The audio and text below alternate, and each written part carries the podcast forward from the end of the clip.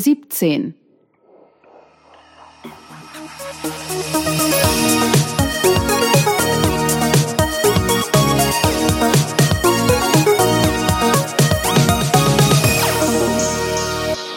Legal Bits. Guten Tag, liebe Zuhörer. Guten Abend. Hallo Volker. Hallo Frank. Wir sind wieder da. Der Herbst ist auch da, ne? Die Jahr ist zu Ende. Und morgen gibt es eine Bundestagswahl, habe ich gehört. Ja, ich auch. Ich habe zum Glück schon per Brief gewählt. Ich nicht. Es gibt wohl irgendwie die Möglichkeit, dass man gar keine Briefwahl machen muss, also irgendwie langwierig bla bla bla beantragen, sondern direkt zum Amt für Statistik bla Einwohner und so Wahlen gehen kann und das direkt machen kann. Ich habe gestern gehört, dass es Städte gibt, also Gemeinden, bei denen du seit Wochen zur Wahl gehen kannst. Ja. Das In ist schon ein bisschen cool. Auch. Das ist halt auch ein bisschen schwierig, weil es eigentlich so. Also theoretisch, wenn ich gestern meine Stimme abgegeben habe und heute sterbe, dann dürfte morgen die Wahl nicht stattfinden. Weil Deine Stimme tot. dürfte nicht gewählt werden. Äh, Meine Stimme dürfte nicht gezählt werden, aber meine Stimme kann man nicht. Ja, du- Aber das ist, ist das nicht dasselbe. Problem wie bei der Briefwahl? ja, ja, genau. Ich so. finde das tatsächlich auch ein Problem. Es ist äh, richterlich festgestellt worden, dass es kein Problem ist, weil das irgendwie unter. Ach Ja, das macht keinen, das macht keinen Okay. Unterschied. Jetzt vergiss es. Okay. Das ist äh, simple Mathematik, mit der man beweisen kann. Das ist egal, bla. Aber deswegen sind wir heute nicht zusammengekommen, Nö, ne? Mit nö. unseren zufällig Jura-T-Shirts. Ah, ja, geil, ja, das ist total super. Ähm, das, äh, ich nicke mal ins Mikrofon. Ich auch. Hörbar. Ja, wir haben ins Mikro genickt und ähm, wie ihr jetzt hören könnt, tragen wir beide dasselbe T-Shirt, auf denen steht drauf zufällig Jura. Das ist echt super. Das ist von dem Tattoo-Frei-Typ, ne? Genau. Sehr gut. Also können wir sehr empfehlen. Sehr Ja. frei. So, also, aber wir sind heute mit einem anderen Thema am Start. Ja, nämlich mit einem echten. Das, es ist für jeden interessant, aber besonders sollte es für die Leute interessant sein, die hin und wieder oder regelmäßig äh, sich mit illegalen Downloads beschäftigen. Was jetzt ein Euphemismus ist für äh, hin und wieder oder regelmäßig illegal downloaden. Oder sich dafür interessiert, welcher Schaden er damit anrichtet, wenn er überhaupt einen Schaden anrichtet. Genau. Mit dieser Frage beschäftigen sich mich nämlich viele seit einigen Jahren. Das spielt dann auch möglicherweise für meine Arbeit bei der Verteidigung in File-Sharing-Abmahnungsfällen eine wesentliche Rolle. Warum wird da der Streitwert nicht vom Gericht festgelegt? Doch, stimmt, aber das Gericht erfindet Streitwerte ja, also meistens jedenfalls, äh, auch nicht frei, sondern macht die halt von der Summe abhängig, die Ja. über die, naja, nun halt gestritten wird, ne? deswegen ja Streitwert. Da spielen dann Schadensersatzsummen natürlich schon eine wesentliche Rolle. Das war ja auch das Thema damit, dass reine Downloads eigentlich nie abgemahnt werden, oder? Ja, ähm, weil bei dem reinen Download ähm, die ganze CD kostet 15 Euro, ähm, 15 Songs drauf, der eine Song 1 Euro. Ja, oder irgendwie ein Film maximal 20 Euro oder so. ja, da genau. lohnt sich ja gar nicht, dass du irgendwie anfängst, äh, den Bleistift zu spitzen. Genau, genau. Also ja, so ist es. Ne? Also ähm, wir präsentieren jetzt eine Studie, die, das muss man eigentlich auch genau so sagen und das finde ich eigentlich auch ganz gut, das deutlich zu sagen, die die Julia Reda für die Öffentlichkeit besorgt hat. Also sie hat sie nicht in Auftrag gegeben oder so, aber die hat dafür gesorgt, dass Leute wie ihr und wir sie einsehen können und das ist, glaube ich, sehr, sehr wichtig. Nur bei allem, was wir jetzt besprechen, soll bitte eins klar sein. Also weder der Volker und ich sind äh, Statistiker. Und also ich könnte von mir nicht behaupten, dass ich in der Lage bin, die Findings, die da im Einzelnen aufgepoppt sind, auch genau zu der Conclusio, die die da ziehen, übereinander zu legen und zu gucken, ob das eins zu eins stimmt. Also wir verlassen uns da tatsächlich an, an vielen Stellen darauf, was die selbst für Schlüsse ziehen. Und nach allem, was ich sagen kann, äh, ist das auch kongruent. Aber ja, also wenn wir da Ungenauigkeiten haben, dann dürft ihr uns natürlich gerne sagen, ah, das stimmt alles nicht, vorne und hinten und so. Wir diskutieren da auch gern mit euch drüber. Aber wir gehen davon aus, also auch nachdem wir uns das angeguckt haben, dass das, was da drin steht, auch tatsächlich so den Schluss erlaubt. Darauf gehen wir tatsächlich in unserem Resümee nochmal ein, auf genau diesen Punkt. So ein bisschen, den sollten wir jetzt nicht vorwegnehmen. Nee, Aber ich kann es nur unterstützen. Also wir können die Studie nicht nachvollziehen. Also wir müssen uns da zum Teil drauf verlassen. Und mit dem, was zu lesen ist, können wir es nachvollziehen. Also manche Zahlen, die die nennen, die sind schon direkt eine nachvollziehbare Aussage. Ja. Aber wir haben jetzt nicht aus den ganzen einzelnen Ziffern äh, nachvollzogen, ob die alle ordentlich zusammengerechnet wurden oder so. Aber naja, werden wir sehen. Hart rein ins Thema. Wie ist es zu der Studie gekommen und wieso ist die Studie erst jetzt ans Tageslicht gekommen, wenn sie doch von 2014 ist und der finale Bericht vom Mai 2015 ist? Also die Studie wurde von der EU in Auftrag gegeben. Mhm. Und die Studie ist erst jetzt, glaube ich, ans Tageslicht gekommen. Also wie gesagt, weil die Julia Reda, ne, Mitglied des Europäischen Parlaments, da an einer Tour nachgebohrt hat, dass die auch bitte jetzt mal äh, zur Verfügung gestellt würde.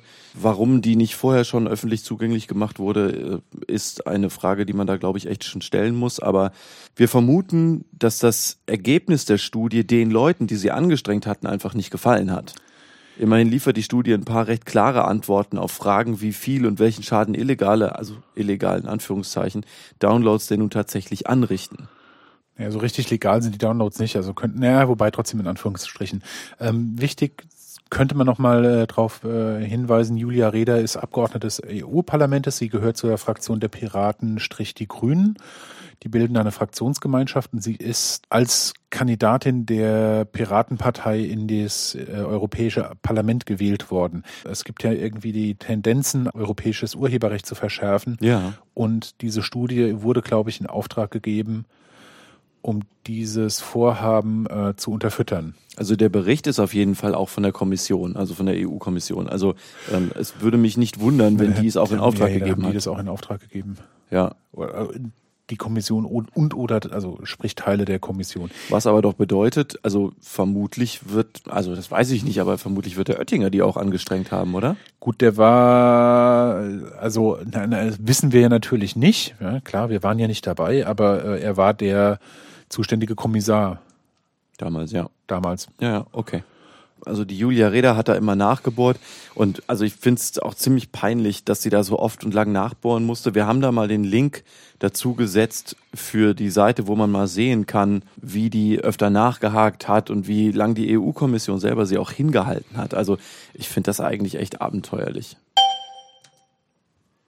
Gut, aber ähm, so also wie es zu der Studie gekommen ist. Was hat die Studie untersucht? Länder? Deutschland, UK, Spanien, Frankreich, Polen und Schweden. Ja, man hat zwei Fragenkreise an knapp 30.000 Leute gestellt, also von den sechs Ländern jeweils ungefähr 5.000. Wobei für diejenigen, die das interessiert, Minderjährige leicht überrepräsentiert waren. Also es gab mehr Minderjährige als Erwachsene. Aber man hat beide Gruppen befragt und man hat den Fragebögen vorgelegt, um Antworten auf zwei Fragenkreise zu bekommen. Nämlich erstens, wie beeinflussen Online-Urheberrechtsverletzungen die Verkaufszahlen von urheberrechtlich geschütztem Inhalt? Also man spricht davon Displacement, also Verdrängungseffekt, also verdrängen illegale Downloads oder illegaler Medienkonsum die legalen Bezugsquellen. Und zweitens, wie viel sind Online-Urheberrechtsverletzer bereit zu zahlen für diesen urheberrechtlich geschützten Content? Dazu möchte ich noch eins anmerken, wenn jemand sich daran stört, dass nur 5000 Leute pro Land gefragt wurden. In Deutschland gilt als eine repräsentative Umfrage zur Sonntagswahl bei 1024 als statistisch ausreichend. Also wenn 1024 Personen befragt werden, kommt man zu statistisch relevanten Ergebnissen. Wie gesagt, ich bin kein Statistiker. Aber und das sind ja dann so viermal so viel ungefähr. ja, ja, also es ist wohl eine Gruppe, die zwar klein ist, kann man drüber meckern, aber es ist wohl nicht so, dass die Gruppe der Befragten zu klein ist. Und man hat 50 vorherige Studien als Basismaterial und als Ausgangsmaterial für diese Studie genommen. Ja.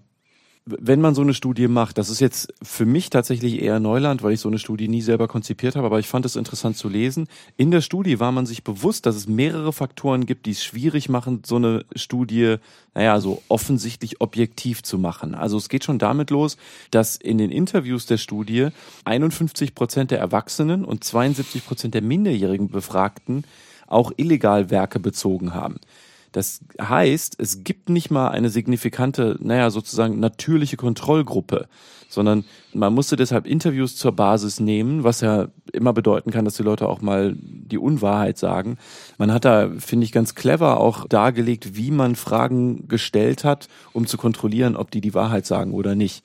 Man hat also natürlich auch so subjektive Verschiebungen, also Biases mit einkalkuliert. Ähm, liest sich für mich total vernünftig. Also das war so ein Faktor, den ich überrascht war zu sehen, also wie, wie klar die das strukturiert haben. Auch interessant finde ich, man hat bei den Interviews auch berücksichtigt, wie internetaffin die Befragten waren.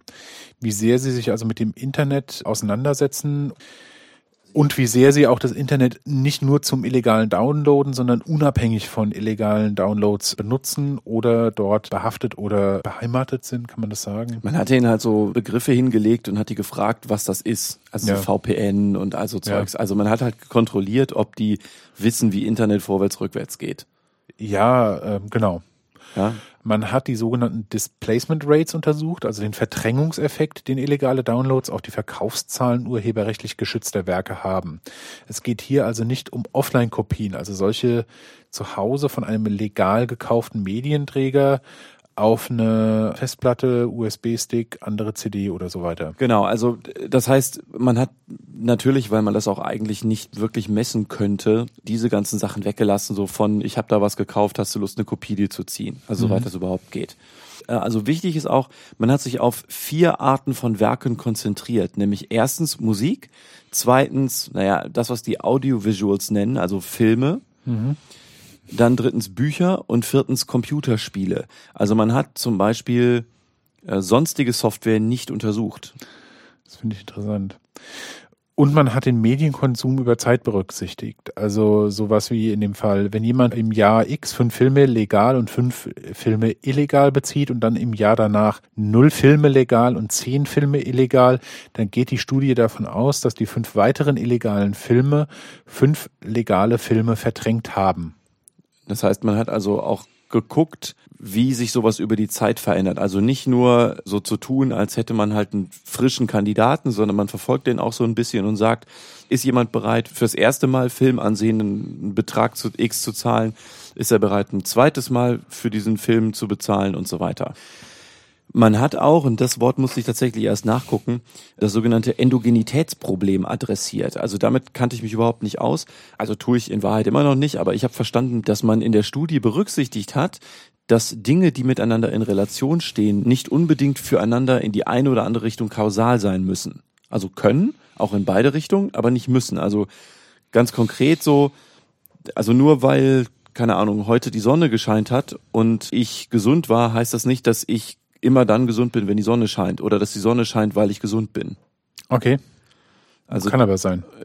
könnte sein, aber das, also man hat jedenfalls dieses Problem auch adressiert und hat versucht, die Fragen entsprechend zu konzipieren, was ich ganz interessant finde. Also was ganz wichtig ist natürlich, ne, also nur weil zwei Sachen ähm, coinciden, heißt das halt nicht, dass sie kausal sind. Das heißt, man wollte herausfinden, beeinflusst illegales Filesharing Verkaufszahlen überhaupt und wenn ja, in welche Richtung und wie stark? Zweitens, haben die Preise urheberrechtlich geschützter Werke einen Einfluss darauf, ob solche Werke illegal übers Internet bezogen werden? Also eigentlich Fragen, die, ich würde sagen, jeden interessieren, weil man irgendwie reflexartig oft, glaube ich, davon ausgeht, ja, ja, natürlich. Ich habe immer vermutet, dass nur weil jemand etwas runterlädt, ich kann das ja auch von meinen Mandanten sagen, ne, die Sachen, die sie gut finden, die würden sie halt kaufen. Aber was heißt das nun ganz konkret für die Frage, ob so ein Download denn jetzt einen Schaden verursacht oder nicht? Und genau, also das hat sich die Studie angeguckt. Ja, die Madonna Collection. Die komplette. Nein, ich, ich kaufe sie nicht. Was hat die Studie untersucht und ergeben? Die Fragebögen, der ganze Kram ist in der Studie zu finden. Die haben wir auch verlinkt. Ich mache nochmal ein Ding. Man hat die Leute zu drei Themenblöcken interviewt. Erstens Konsum des Probanden von illegalen Downloads. Zweitens Verdrängungseffekt auf Verkaufszahlen. Drittens Bereitschaft für, in dem Fall wären es dann ja legale Downloads zu bezahlen. Es ging um die Downloads, die die Probanden jeweils noch illegal machen. Angenommen, es gäbe einfach keine illegale Quelle mehr, es gäbe eine legale.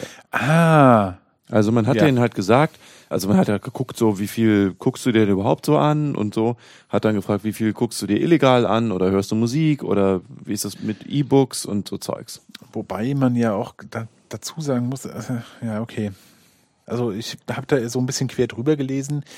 YouTube wird dort generell und pauschaliert als ein legales Angebot. Ich meine, YouTube hätten sie rausgenommen, weil YouTube beides ist. Ich habe gelesen, dass sie so Portale wie YouTube oder Script, die sowohl legal wie illegal sein können, glaube ich, gar nicht groß berücksichtigt haben. Okay. Um genau diese Streu- oder, oder Falschinterpretiereffekte rauszulassen. Okay, prima. Ja. Also ging halt einfach darum, was konsumieren die denn insgesamt so?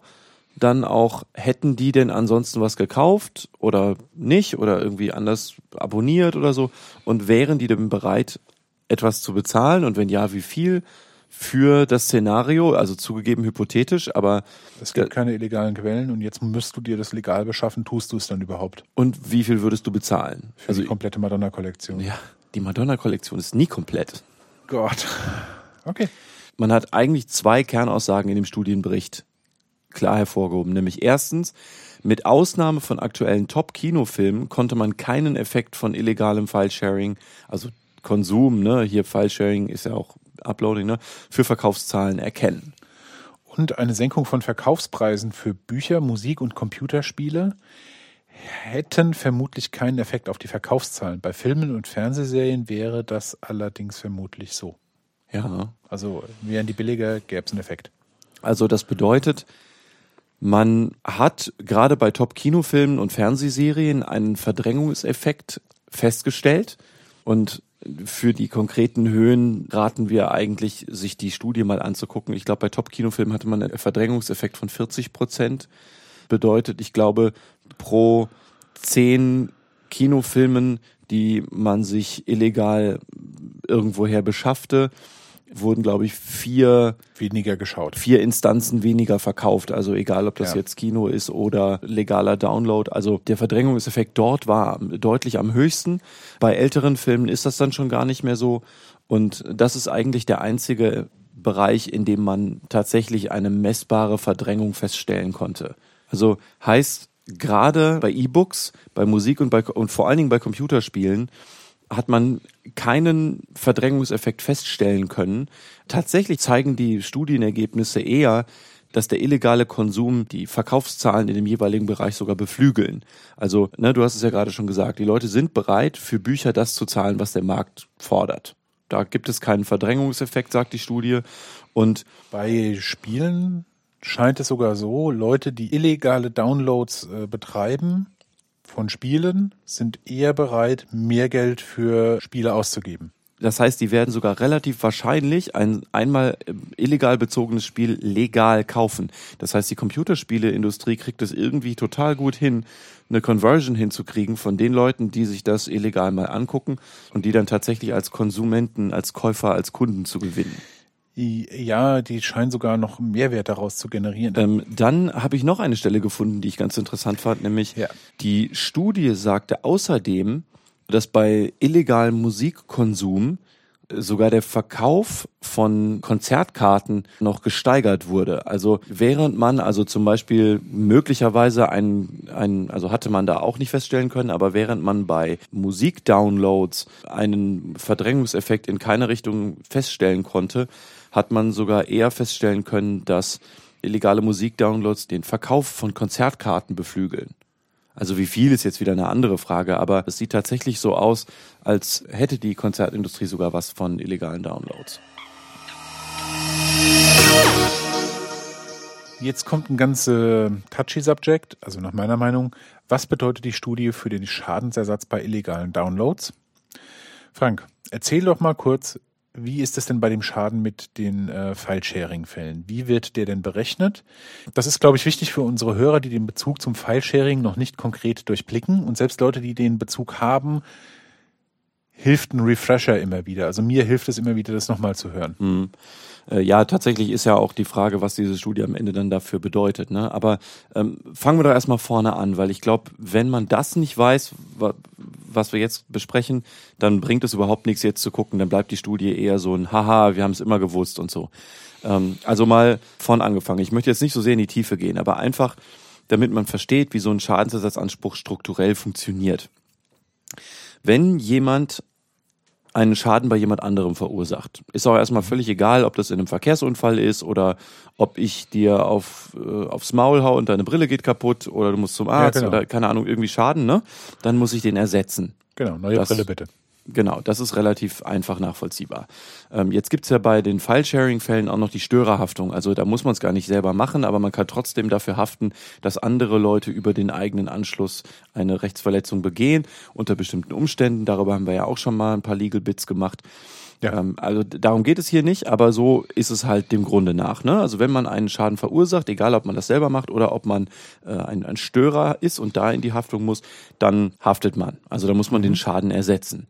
Jetzt ist aber natürlich die Frage, wenn man irgendwo einen Download macht, sagen wir mal illegal, dann ist ja schon die Frage, verursacht man dann überhaupt einen Schaden und wenn ja, wie hoch ist der denn? Eine CD. Ja, das ist nicht also ja, möglicherweise. So einfach ist es aber, glaube ich, gar nicht. Also ist doch klar, ne? Wenn man einen Schaden bei so einem Rechteinhaber, also bei so einer Warner Brothers oder so einer Sony Music oder bei so einem wer auch immer, ne? Also Rechteinhaber verursacht, dann muss man den wohl ersetzen. Okay. Wie, wie soll man denn jetzt diese Schadenssumme bekommen?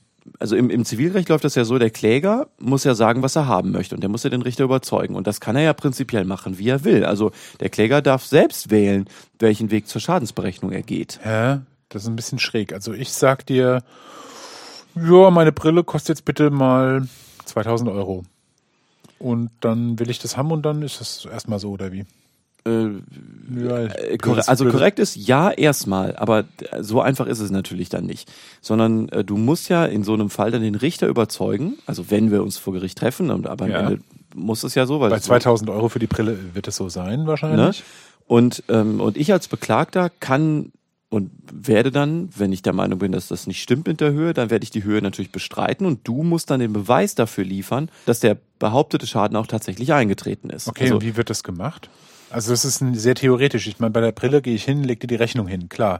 Und wenn die Brille 500 Euro kostet und ich sage, hey, ich hätte gern 250 Euro, wirst du sagen, jo, zahle ich und wir vermeiden das mit dem Gericht, klar. bei, bei der Brille ist sogar tatsächlich auch gar nicht so einfach, weil man ja da auch überlegen muss, welchen Wert hatte die Brille denn da noch. Zeitwert und so, ja, okay, aber Ne? Also viele Versicherungen arbeiten da ja so mit Neuwert und so. Aber wenn ich dir ein altes Auto kaputt mache, dann gibt es den Zeitwert, es gibt den Wiederbeschaffungswert und es gibt den, ja, ja, Ja, Neuwert, ne? Aber also man soll sich natürlich an so Schadensersatzansprüchen auch nicht gesund verdienen. Ja, also klar. nicht reich verdienen, ne? Aber genau, also tatsächlich, also ganz viel von dem, was wir jetzt hier bei diesen illegalen Downloads haben, ist ja total so hätte vielleicht. Denn, Hätte, Also- hätte Fahrradkette. Ne, weil du musst ja dann hingehen und sagen, ja, aber was ist denn jetzt tatsächlich da an Schaden eingetreten durch diesen Mhm. Download? Genau. Und das kann ja alles sein. Also man muss ja eigentlich nur sagen, ich hätte das aber nicht gekauft. Also wenn jemand sagt, ich habe einen Schaden, dann würde das doch eigentlich bedeuten, hättest du das nicht illegal runtergeladen, dann hättest du es bei mir gekauft. Aber also ich habe auf jeden Fall schon mit einer Menge Mandanten gesprochen, bei denen ich der Meinung wäre, hätten die das selber runtergeladen, hätten die dafür nie Geld bezahlt. Das ist ja oft einfach auch Interesse, also einfach Neugier, aber da hätten die keine 20 Euro für einen Film bezahlt. Oder auch auch 10 nicht oder so. Also jedenfalls, also es gibt schon Fälle, wo ich denken würde, hm, die hätten das, glaube ich, nicht gekauft. Und da muss man sich doch fragen, ist denn da überhaupt ein Schaden entstanden? Ja, Ne? Also, und jedenfalls, also du merkst, es ist gar nicht so einfach und genau das ist der Grund, warum sich eine Methode etabliert hat, die man die Lizenzanalogie nennt. Haben wir auch schon mal in so Legal Bits angesprochen. Und die Methode hat sicherlich auch ihre Unschärfen und Unsicherheiten und so. Und unsere hier besprochene Studie hat auf genau diese Methode, glaube ich, auch erheblichen Einfluss. Aber bisher ist die Methode jedenfalls die, die fast überall benutzt wird. also sie ist quasi der Standard. Okay. Ja. Das heißt, es wird da geguckt, was hätte die Lizenz gekostet, wenn ich das Werk nicht illegal, sondern legal vom Rechteinhaber ge, äh, bezogen hätte. Das ist diese Lizenzanalogie. Genau, also was hätte eine Lizenz gekostet, dass ich Oh. dieses Werk runterladen darf? Okay, das wäre im Fall von Musik 99 Cent. Genau. Und Yay, Apple. Aber die wollen ja, die sagen ja eigentlich, zumindest habe ich das so verstanden, nee, nee. Ähm, 99 Cent hätte der die Lizenz gekostet, dass du das downloadest. Aha, aber dadurch, dass du BitTorrent benutzt, bist du ja immer der Anbieter von sowas. Und wir, äh, Apple bezahlt ja wesentlich mehr Geld als die 99 Cent für das Musikstück, damit die das äh, zum Download anbieten können. Und ich meine, das ist genau der Grund, warum wegen so reinen Downloads eigentlich nie abgemahnt wird. Da hat's mal diese komische RedTube-Abmahnwelle gegeben. okay, aber, aber, das äh, oh, anderer Fall. Ja, Ähm, das ist so. Ja. aber die Lizenz müsste ja in dem Fall, den du gerade gebaut hast, ja nicht nur beinhalten, dass du es einmal runterlädst, sondern dass du es in so eine Datenschleuder wirfst, die beliebigen Leuten im Internet eben diese Daten auch zur Verfügung stellt. Also du bist ja ein Multiplikator. Das heißt, du bräuchtest ja eigentlich eine Lizenz, die auf den konkreten Fall geguckt, der ganzen Zahl von Leuten, die das von dir runterladen in dem Moment oder über die Zeit geguckt oder so, diese Datei von dir auch bekommen dürfen. Mhm. Und das ist natürlich ungleich teurer, weil man dann sagt, ja, Moment, wir haben doch unsere eigenen Vertriebskanäle, du, wir wollen das eigentlich nicht und du könntest das ja, und da wird es super, super schwierig tatsächlich. Jetzt muss man doch überlegen, wie vielen Leuten könntest du das denn überhaupt zur Verfügung stellen? Sagen wir mal, du hast eine langsame Internetleitung oder wie viele Leute interessiert das denn überhaupt das Stück? Und was vor Gericht oft überhaupt nicht mehr diskutiert wird, ist ja die Frage, wie viel du denn denen in den wenigen Sekunden, die du da geshared hast, überhaupt übermitteln kannst. Mhm. Also kann das überhaupt Werksqualität haben? Das ist eine ganz alte urheberrechtliche Frage, ähm, wird heute überhaupt nicht mehr diskutiert. Aber ich meine, das müsste man eigentlich schon diskutieren. Am Ende wollen wir doch gucken, wie hoch ist der Schaden. Und wenn man jetzt, also ich überzeichne das jetzt absichtlich ein bisschen, aber nehmen wir einen, sagen wir, einen Blockbuster, ja, irgendwie total aktuellen Film, alle wollen ihn sehen. Und du hast jetzt ein Fragment auf der Platte irgendwie Von runtergeladen vier Sekunden. von vier Sekunden. Das sind, sagen wir mal, weiß ich nicht, vier Sekunden, was ist denn das, ein Megabyte oder ein Ja, halbes egal. oder so. Scheiß drauf. Diese vier Sekunden, die du ja ohne große Trickserei auch eh nicht bei dir selber abspielen kannst, denn das ist ja Nee. kein, kein Video, was du dann irgendwie accessen kannst. Technisch gesehen fehlen dir ja alle Informationen, um aus diesem, aus diesen Bits irgendwie einen MPEG-Stream zu generieren oder irgendeinen Medienstream. Aber tun wir mal so, als wäre das so. Okay, Ähm, dann hättest du vier Sekunden von Kinofilm. ja. Das Und- sind dann 25, sind 100 Bilder. Und diese Bilder hast du jetzt an 300 Leute verteilt in, sagen wir mal, 10 Sekunden. Also da hast du eine super schnelle Leitung von mir aus. Jo, I wish. Da haftest du irgendwie halbautomatisch für eine Urheberrechtsverletzung, die du alleine gar nicht begehen kannst, sondern die du nur im kompletten Netzwerk mit allen Fragmenten dieser Datei im ganzen Netzwerk begehen könntest. Also das ist fast so eine Art Sipp Sippenhaft. Also ähm, ganz merkwürdig. Und das umgeht man irgendwie alles. Das, da, also die, die, die Rechtsprechung macht das alles relativ easy und sagt, was hätte das gekostet? Da wird so ein bisschen geschätzt, da haben sich so Werte etabliert und damit geht man jetzt einfach da raus und dann hat man da so ein Lizenzding und das kostet dann. Okay, und dann? Dann gehen jetzt auch noch manche Gerichte hin und machen da so einen Penalzuschlag drauf. Also eine, Das heißt? Also äh, ein, ein Strafzuschlag. Ah, also wie Penalty. Genau. Okay. Ähm, man will, dass bestraft wird, dass es da so eine Urheberrechtsverletzung gegeben hat. Und Gerichte sagen dann, und das muss man sich tatsächlich auch überlegen, ob das, also ich finde das ganz nachvollziehbar, wenn du jetzt hingehst und du hast so eine Urheberrechtsverletzung begangen und du musst, und ne, nehmen wir an, der Rechteinhaber zieht das durch, du gehst vor Gericht, wirst verurteilt und musst dann, also neben der, den Anwaltskosten und so weiter, die aber auch an manchen Stellen in vielen Fällen gedeckelt sind, musst dann was bezahlen. Du musst das bezahlen, was du als Lizenz an den Inhaber sowieso hättest zahlen müssen. Okay. Das ist Schadensersatz. Das, das wäre der Ersatz des Schadens, genau. Aber jetzt will man außerdem dafür sorgen, dass das natürlich nicht wieder passiert. Man will so ein bisschen abschrecken. Mhm. Deswegen mul- multiplizieren viele Gerichte das mit zwei und Aber sagen, das heißt, ich ersetze den Schaden des Lizenzinhabers und zahle gleichzeitig noch die Strafe, die der Allgemeinheit zusteht, weil ich die Allgemeinheit mit meiner illegalen Tat verletzt habe an den Lizenzinhaber. Witze, nein, du zahl, die Allgemeinheit kriegt da gar nichts, sondern das kriegt Ja, der ja, genau. Also genau. äh, Aber eigentlich gehört der zweite Teil, also dieses, eigentlich wäre, also ja, ich habe 100 Euro Schaden verursacht, äh, dir, ähm, und damit das nicht wieder vorkommt, muss ich 200 Euro an dich zahlen und äh, das ist die Strafe. und die kriege ich, obwohl ich den Schaden gar nicht habe. Man soll sich ja ein Schadensersatzding ja nicht gesund sto Aha, okay. Ja, also- ja, super. Also Klar, diesen. Penalzuschlag finde ich auch rechtsdogmatisch schon interessant. Also Nee, den, den kann, also jetzt, ich bin natürlich kein Jurist und ich bin da so ein bisschen blöd. Ich, ich kann den schon verstehen. Ich finde das total super. Ich finde aber tatsächlich der Adressat von dem Penalzuschlag bisschen schwierig. Aber gut. Also auf, auf jeden Fall muss man sich eigentlich schon fragen, ob so ein Penalzuschlag beim Schadensersatz überhaupt irgendwas zu suchen hat. Von mir aus fein, aber jetzt nicht an dich. Also du bist ja jetzt nur eine Analogie für. Ja, aber wir sind, also wir sind halt immer noch im Urheberrecht, ne? Also Ja, ja. es geht ja darum, dass Urheberrechtsverletzungen nicht passieren. Und ja, dann müssen wir überlegen, ob es nicht irgendwelche gemeinnützigen Vereine gibt oder so, die Ja. diesen Penalzuschlag dann bekommen oder so. Fände ich, fänd ich äh, wesentlich besser als der, der Lizenzinhaber. Lustige Idee, ja. Sorry, okay.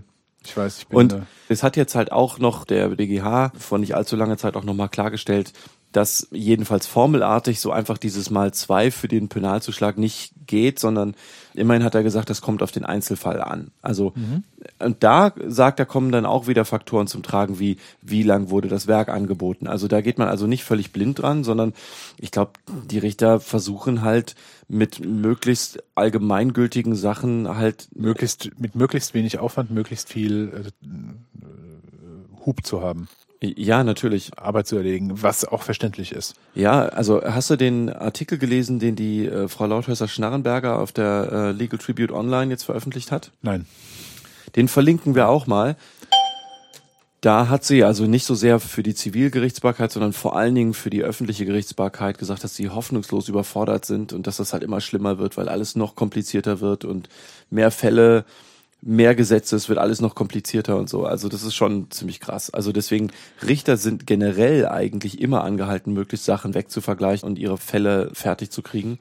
Aber Für die Zuhörer, was ist die öffentliche äh, Gerichtsbarkeit? Ach so, Verwaltungsrechtssachen, ne? Also alles, was zum Beispiel die Widersprüche in so den Flüchtlingsangelegenheiten angeht. Hartz-IV-Widersprüche. Ich nick gerade kräftig ins Mikrofon Ja, ja, rein, ja. Also um was. dir zuzustimmen. Genau. Ja, okay. Also das, die sind hoffnungslos überladen und das Ja. sieht auch nicht so aus, als würde das in Zukunft irgendwie besser, sondern Ich glaube, Ja. man könnte die, ich habe was mal gelesen, also nicht von, ich habe das nicht gelesen, aber irgendwann mal gelesen, man bräuchte irgendwie, ich glaube, dreimal so viel Personal in dem äh, Bereich. wie viel genau das war, weiß Egal. ich nicht mehr. Aber also sie sagt halt auch, das wird in absehbarer Zeit vor allen Dingen im Osten Deutschlands viel, viel prekärer, weil dann eine Menge Leute in den nächsten, ich glaube, 20 Jahren dann, oder vielleicht waren es sogar 10 oder so, äh, dann in Rente gehen und dann irgendwie ein Drittel der Richter dort fehlt. Ach du. Also es wird richtig hart, also äh, total abgefahren. Also na gut, aber äh, wir, wir schweifen total ab. Aber ja, also Gerichte brauchen halt irgendwie halbwegs gültige Regelwerke, mit denen die dann so so Schadensersatzsummen auch definieren können, aber halt auf Basis dessen, was man halt so weiß, also was der Allgemeinheit bekannt ist. Und da spielt dann wiederum die Studie hier auch mit rein, ne? Weil die Studie ja sagt, na ja, also in manchen Bereichen, also in eigentlich allen Bereichen, bis auf so Kino-Top-Filme, Entsteht Gibt- kein Schaden. gibt es keine Verdrängung.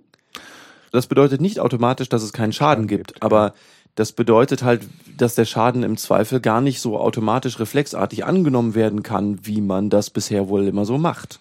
Wow, das heißt also dann, dass man viel in Zukunft viel öfters zu äh, Einzelfallabwägungen kommen müsste vor Gericht. Das muss man eigentlich sowieso, aber da der Richter an manchen Stellen einfach nicht mehr Infos aufnehmen kann, weil der halt auch nicht mehr weiß, geht er halt von seiner Überzeugung aus. Das muss er auch, das darf er auch. Ja. Und dann gibt's halt Entscheidungen, aber das kann schon gut sein, dass diese Studie da jetzt auch öfter mal in die Waagschale geworfen wird. Was heißt das denn jetzt für File-Sharing-Nutzer oder noch konkreter für File-Sharing-Abgemahnte?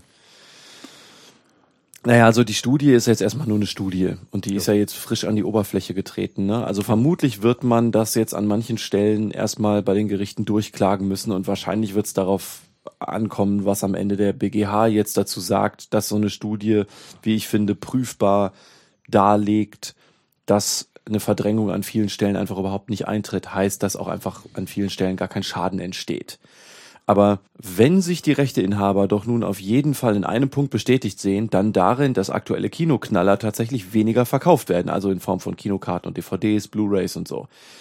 Aber das heißt doch auch logisch, dass genau solche Filme herunterzuladen, das ist der Tipp, besonders, naja, gefährlich ist. Ja, aber wenn die Filme erstmal eine Weile draußen sind, dann kann man sie, ja, dann ist ja nicht mehr so gefährlich. Ich glaube, so muss man das sehen, ja. Also ich will damit natürlich nicht sagen, dass man überhaupt oder mehr aktuelle Filme illegal runterladen sollte oder nicht mehr aktuelle Filme oder überhaupt irgendwelche illegalen Downloads machen. Aber wenn man aktuelle Kinofilme runterlädt, ist es in Deutschland auf jeden Fall mit einem viel höheren Risiko verbunden, dafür abgemahnt zu werden.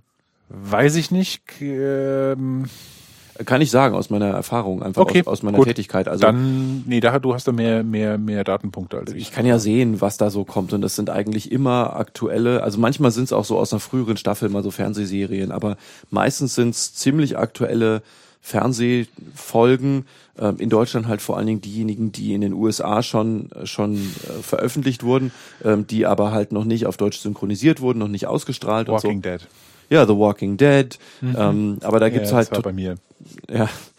Es sind Ja. halt ganz viele aktuelle Fernsehserien oder halt aktuelle Kinofilme. Also ich könnte mich eigentlich nicht daran erinnern, dass ich je mal eine Abmahnung auf den Tisch bekommen hätte von einer Fernsehserie oder von einem Film, der so drei, vier Jahre alt ist oder älter.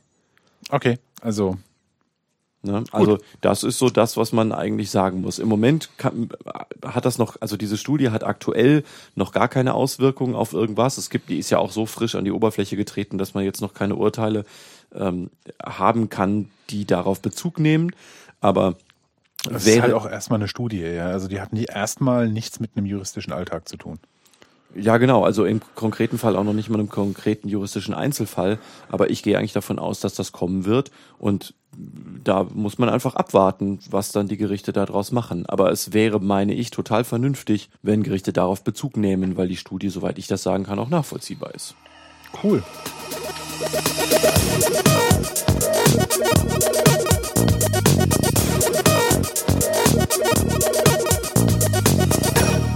Fazit. Ich fange mal an.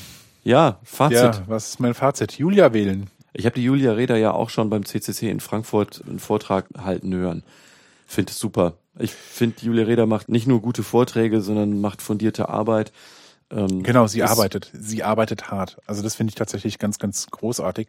Ich glaube tatsächlich, ähm, also die Piraten sind vorbei. Ähm, der Teil, der übrig ist und sich Piraten nennt, ist jetzt äh, irgendwas, äh, was weit weg ist von äh, Julia Reders politischer Heimat, hoffe ich zumindest. Und ich befürchte, dass sie jetzt irgendwie erstmal nicht für eine weitere Kandidatur für irgendein parlamentarisches Amt zur Verfügung steht. Aber tatsächlich, die Frau, was die an Arbeit geschafft hat, ist echt großartig. Ja. Dazu muss man sagen, ihr steht keine große Fraktion hinten dran. Sie ist mehr so Einzelkämpferin, aber für die Themen, die wichtig sind, hat sie sich echt massiv ins Zeug gelegt. Also ähm, ich bin tief beeindruckt. Ähm, Macron hat auch keiner großen Fraktion angehört. Also tut er immer noch nicht. Ich weiß, der, Ja, Vergle ja, der Vergleich stimmt vorne und hinten nicht, aber nur weil es hinkt, ist es kein Vergleich. Ah, Scheiß Allgemeinplätze. Wie war das mit äh, Koinzidenzen und so? ja. Ja. Kennst du eigentlich, also wo du gerade über so ähm, Koinzidenzen so sprichst, kennst du eigentlich correlated.org? Nein. Ist so eine Website, die äh, immer so mit so Charts arbeitet, mit so Dingen, die überhaupt keine Kausalbeziehung haben und die halt dann einfach in so eine Korrelation gepackt werden. Also wo immer so zwei Zielgruppen genommen werden, so das ist so völlig random. Also Äh, okay, guckt euch einfach an. Es gibt einen Link dazu. Ah, Ja, also correlated.org, ganz groß. Kann man gut machen. Was diese Studie ja deutlich zeigt, ist, was Lobbys für eine Kraft haben können. Ne? Also Ja.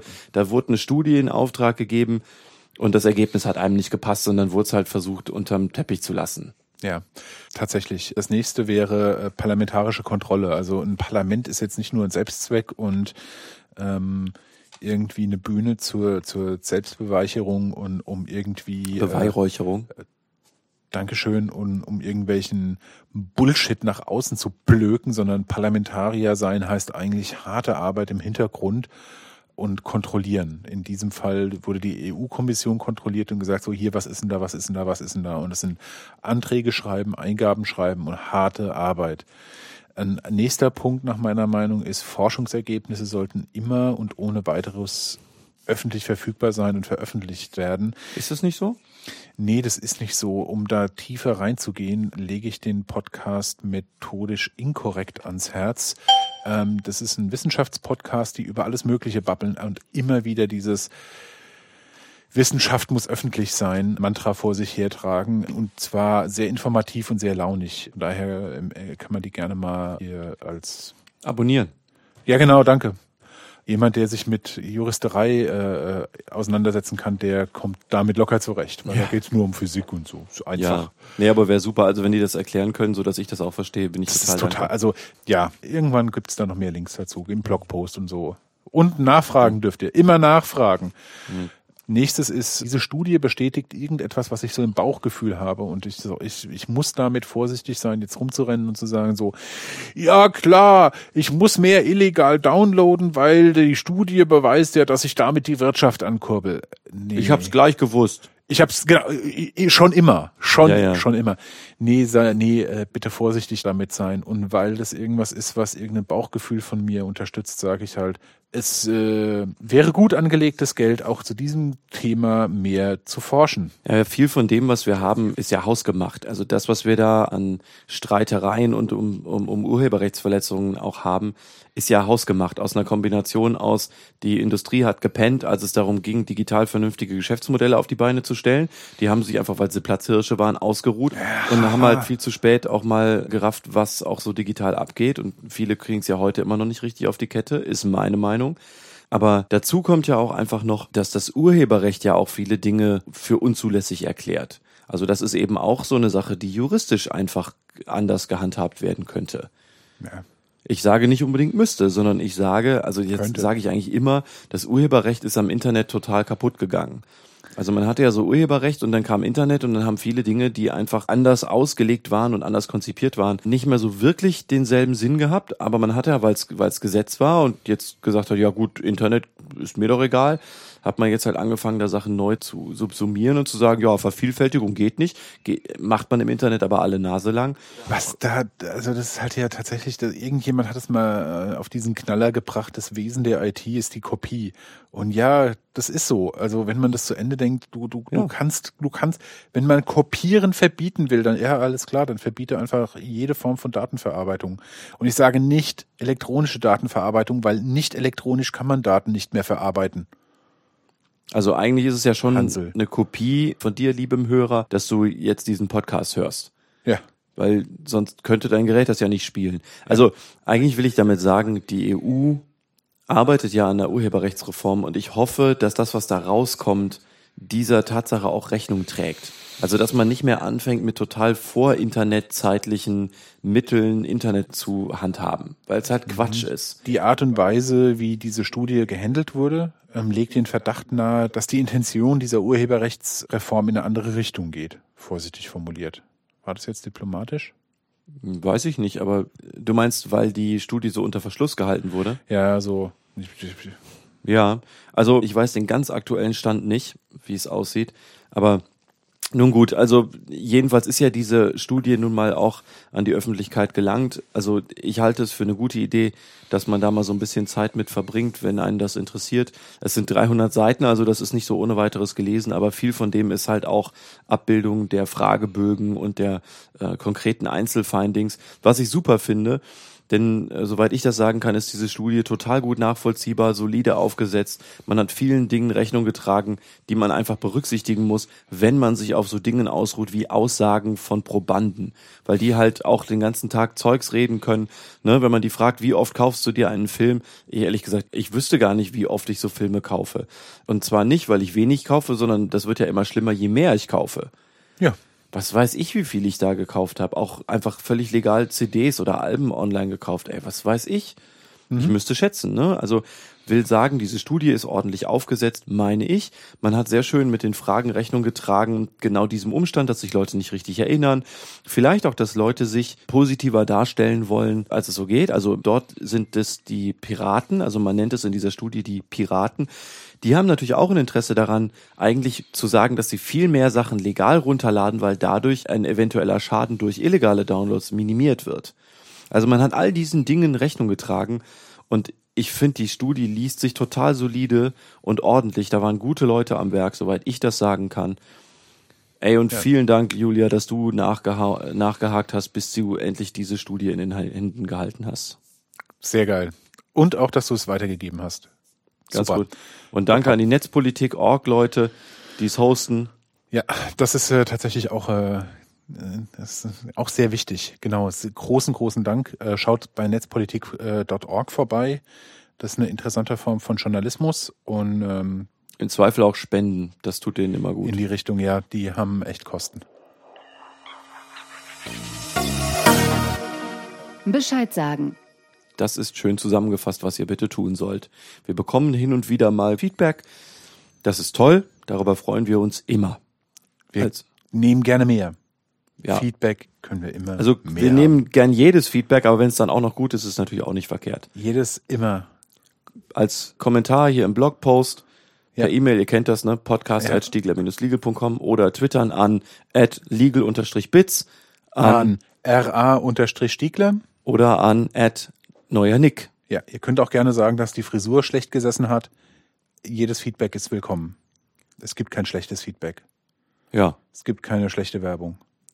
Ähm, danke. Ne? Danke für die Zeit. Macht's gut. Bis zum nächsten Mal. Volker und ich machen auch beim nächsten Mal wieder Zufällig Jura. Und eine Ghetto-Faust. Richtig.